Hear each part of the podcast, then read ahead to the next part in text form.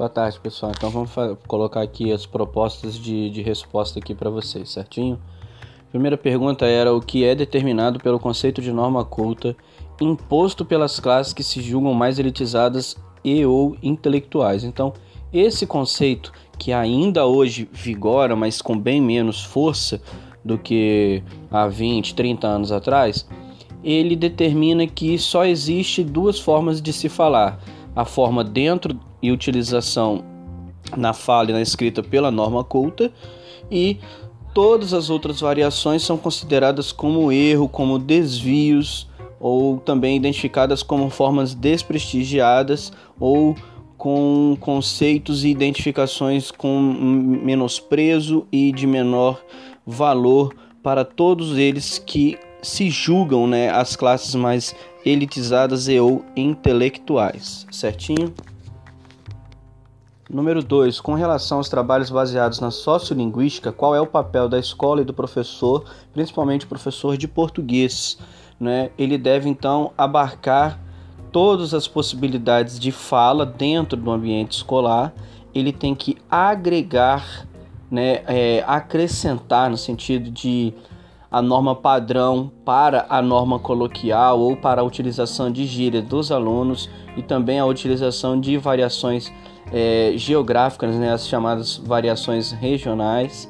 Então, o papel do professor dentro da escola com relação aos trabalhos da sociolinguística é agregar, acrescentar e não desprestigiar e não cercear no sentido de falar que o aluno está tá falando de uma maneira errada, é, se ele estiver fazendo utilização da norma coloquial ou também da, das variantes regionais.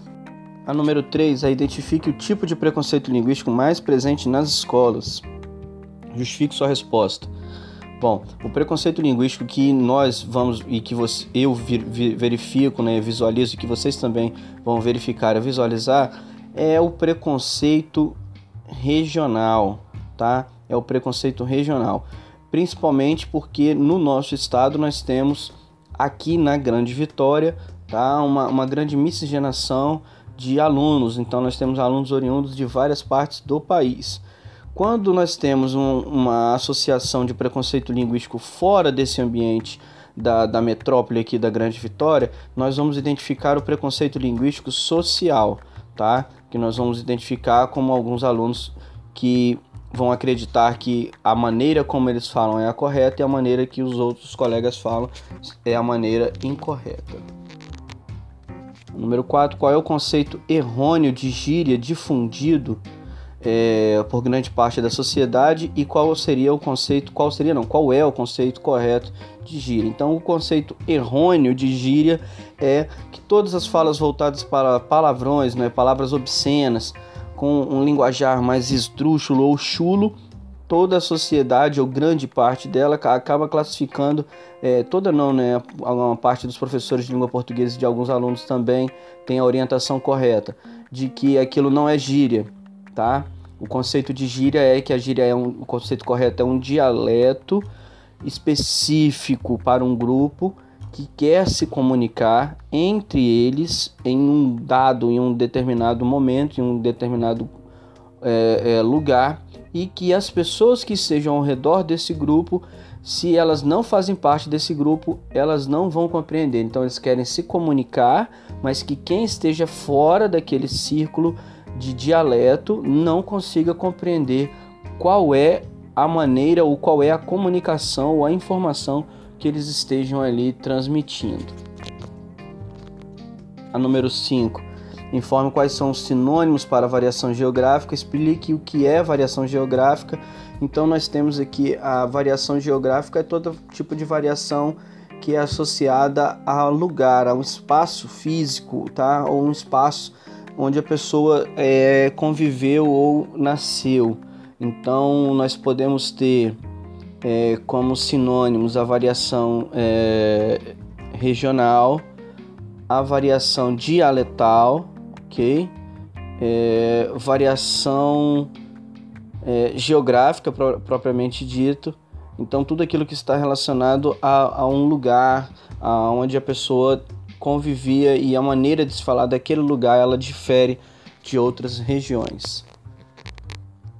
A pergunta número 6, né, o que se entende por comunidade linguística, nós tratamos na última aula, né?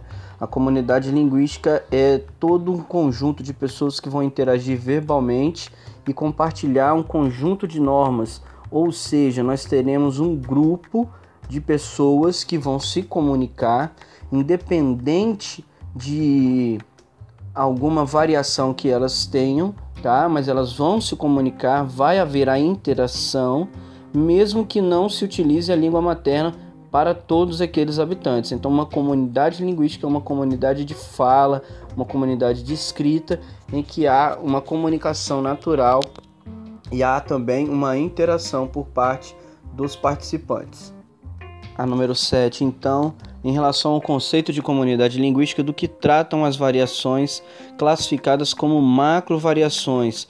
Então nós vamos ver dentro dessa comunidade linguística determinados grupos que vão se comunicar entre eles e dentro desse grupo, é, no caso o exemplo que eu dei para vocês era uma família composta com quatro pessoas e dentro desse grupo um ou dois participantes desse grupo tenta se comunicar com uma, uma variação ou com uma linguagem bem diferente. Então nós vamos ter aí uma macro variação, porque um grupo pequeno e mesmo dentro desse grupo pequeno, um quantitativo que por percentual é considerado grande, certo?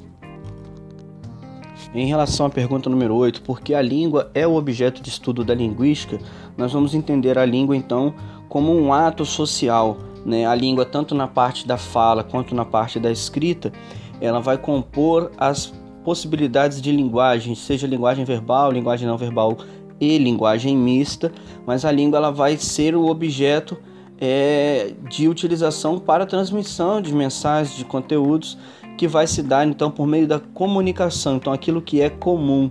Por isso que a língua é o objeto de estudo da linguística, certo? No número 10, 9, qual é a linha de pensamento que identifica o preconceito linguístico como invisível? É baseado no pensamento de que quem pratica um preconceito linguístico contra um outro falante e não identifica ou não acredita que ele esteja agindo com uma maneira preconceituosa linguisticamente falando. Então, a linha de pensamento que identifica esse preconceito como invisível é principalmente de quem pratica, né? é, esse preconceito e ele não visualiza, ele não compreende, ele não identifica que ele esteja praticando esse preconceito. A número 10 é bem fácil, né, pessoal? Porque é incorreto afirmar que no Brasil existe uma unidade linguística por dois motivos. O principal é o tamanho, né, dimensões continentais que nós temos, e o segundo é relativo à quantidade de línguas que compuseram, né, que ajudaram na formação da nossa língua portuguesa brasileira que vem então é, é, contribuir para essa grande variação. Então nós não podemos falar que há uma unidade linguística porque em determinados locais, né, principalmente a variação regional, a variação geográfica, nós vamos identificar e observar várias possibilidades de se falar a mesma informação de maneiras diferentes. Então não há nesse sentido uma unidade linguística, sim uma pluralidade linguística. Então, de acordo com Marcos Banho aí na 11, porque o que explica a continuidade do preconceito linguístico? Ela vai se dar continuidade devido a uma manipulação ideológica, também uma situação de intolerância e ignorância por parte dos falantes. São esses três elementos que nós começamos a discutir dentro de sala de aula também, certo? A 12, qual a importância da norma padrão para uma língua? Nós desde o início já conseguimos traçar é, a identificação de que sem um modelo ninguém poderia se comunicar. Haja visto que todos poderiam pensar que a revelia, que, que seria esse sentido de a revelia? Todo mundo poderia se comunicar de uma maneira própria e os outros deveriam dar conta de, de, identificar e tentar compreender esse ato comunicativo. Então, a norma padrão principalmente utilizada na escrita, ela vem com esse sentido de ser um modelo para que não se fuja muito, não, não haja é, um, um ruído muito grande no sentido de não compreensão da comunicação. Número 13. É porque Marcos Banho né, afirma que no Brasil a norma padrão não faz parte da atividade linguística no Brasil. É porque ele identifica, pessoal, é, que a atividade linguística é, ela não vai utilizar-se da norma padrão, principalmente na fala. As pessoas não vão se comunicar utilizando a norma padrão. Então por isso que ele fala, já que não há uma utilização, não há uma, como não há uma verificação dessa utilização, então ele diz que não faz parte, mas já visto que para que faça parte de uma atividade linguística é preciso que seja utilizado, que seja verificado, identificado. Tá quase acabando, né? Tá quase acabando. Número 14. Quais elementos são necessários para que uma palavra, né, um neologismo, possa ser incorporado ao dicionário? Precisa, primeiro é preciso que ela seja criada, e a partir desse momento é preciso que haja uma aceitação por parte desses falantes e que se perdure, que se continue a utilizar por um tempo muito, muito grande até que passe ao ponto de ser incorporado ao dicionário. Nós vemos não somente neologismos por criação de palavras, mas neologismos no sentido de criação de novos significados para as palavras. À medida que uma palavra então ela assume uma nova significação, uma ressignificação, e essa ressignificação ela passa a ser utilizada por muitos falantes, independente de se de na, na, norma padrão ou na norma coloquial, mas ela pode sim passar a ser incorporada ao dicionário pela quantidade de pessoas que utilizam e pelo tempo que se perdura. A última perguntinha aí, 15, quais são as situações que contribuem para o preconceito histórico? É a situação da retirada da palavra, né, de subtrair a palavra do dicionário, subtrair a palavra do ambiente linguístico ou também por meio de acordos ortográficos ou alterações de uma língua. Então nós vamos ter também o preconceito linguístico, né, contribui para esse preconceito histórico, quando a pessoa ainda continua utilizando dessas palavras que já foram retiradas ou é, substituídas e a outra pessoa age de maneira preconceituosa para com o falante que está utilizando é, essa variante que já deixou de existir. Tá? Espero que tenha contribuído aí. É, na nossa próxima aula a gente continua também dando seguimento a, a discussões e outra, a apresentação de outras possibilidades de resposta caso vocês queiram.